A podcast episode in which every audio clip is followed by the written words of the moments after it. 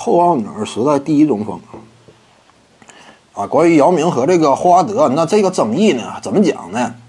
姚明啊，他你要说单打的话，那联盟当中没有人是他对手，甚至巅峰期的奥尼尔只能说跟姚明怎么讲呢？他俩巅峰没有真正相遇。但是我认为啊，就算说奥尼尔他巅峰期面对姚明的话，他俩差不多也是互爆。你不可能说姚明真说面对巅峰期奥尼尔就完全处于下风，也不见得。姚明的吨位他不比奥尼尔低，你要了解这点。而且姚明的下盘力量，可以说放眼整个 NBA 历史几乎是最粗壮的。你看姚明那双腿，不比奥尼尔细。就是后来奥尼尔，你看他这个差不多零四零五年左右，那会儿奥尼尔也没有说真正出现那种剧特别剧烈的下滑，但是面对姚明，他也很难防，他也很难防。所以呢，我认为啊，真说姚明和奥尼尔他俩同处巅峰期的话，我不认为姚明能完全处于下风。姚明手段多，那他防奥尼尔相对容易，对不对？我可以放你中投，但是奥尼尔不敢放姚明。而且巅峰期姚明呢，他脚步也挺华丽，他俩几乎啊，就姚明跟奥尼尔真是几乎班对班。巅峰期如果相遇的话，姚明那个脚步啊，一点不比姚这个奥尼尔次，尤其他瘦姚明，当然瘦姚明那会儿不是巅峰。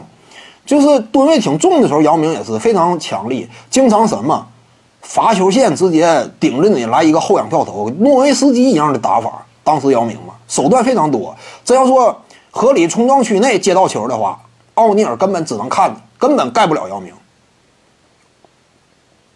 所以巅峰期相遇，姚明不见得说一对一就彻底落入下风。他俩主要是巅峰期没遇着，姚明早期遇到的是奥尼尔 中后期，对不对？但是呢，你不能说奥尼尔啊巅峰不在之后，联盟当中第一中锋就是姚明，这话也夸张。为什么呢？因为这中间还有个德怀特·霍华德，霍华德差不多从零七年开始左右，那会儿姚明的巅峰期，霍华德差不多也是巅峰。你说这种交接班呢，可能说有点费劲，因为霍华德率领球队达到的高度高，而且呢。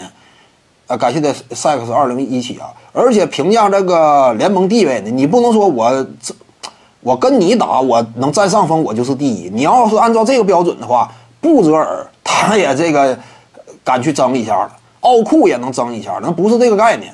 你得是什么？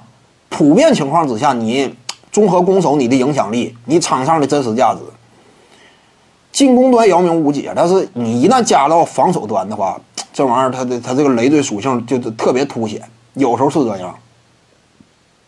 所以那个时期，你要说第一中锋的话呢，德怀特·霍华德呢，他客观成绩来讲，达到的高度要比姚明还是有优势，还是有优势。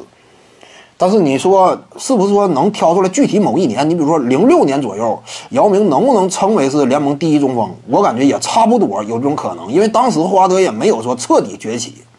所以零六零七呢，有可能短暂的，那这玩意儿存在争议了，对不对？存在一定争议了。那会儿奥尼尔肯定是不行了，有可能吧？姚明第一中锋的身份差不多能做那么一两年左右，但是差不多也就一两年，再多的话费劲。徐静宇的八堂表达课在喜马拉雅平台已经同步上线了，各位观众要是有兴趣的话呢，可以点击进入到我的个人主页当中，在专辑页面下您就可以找到它了。